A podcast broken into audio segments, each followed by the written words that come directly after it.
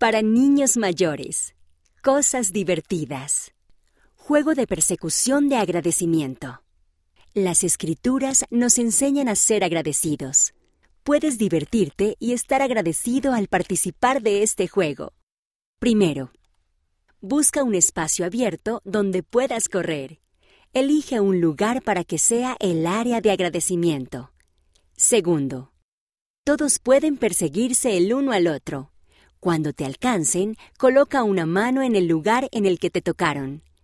Todavía puedes tratar de alcanzar a otras personas con la otra mano.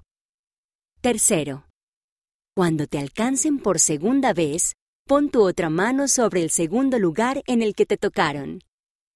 Cuarto, cuando te alcancen por tercera vez, ve al área de agradecimiento y di tres cosas por las que estás agradecido. Una vez que hayas dicho tres cosas, puedes unirte al juego de nuevo.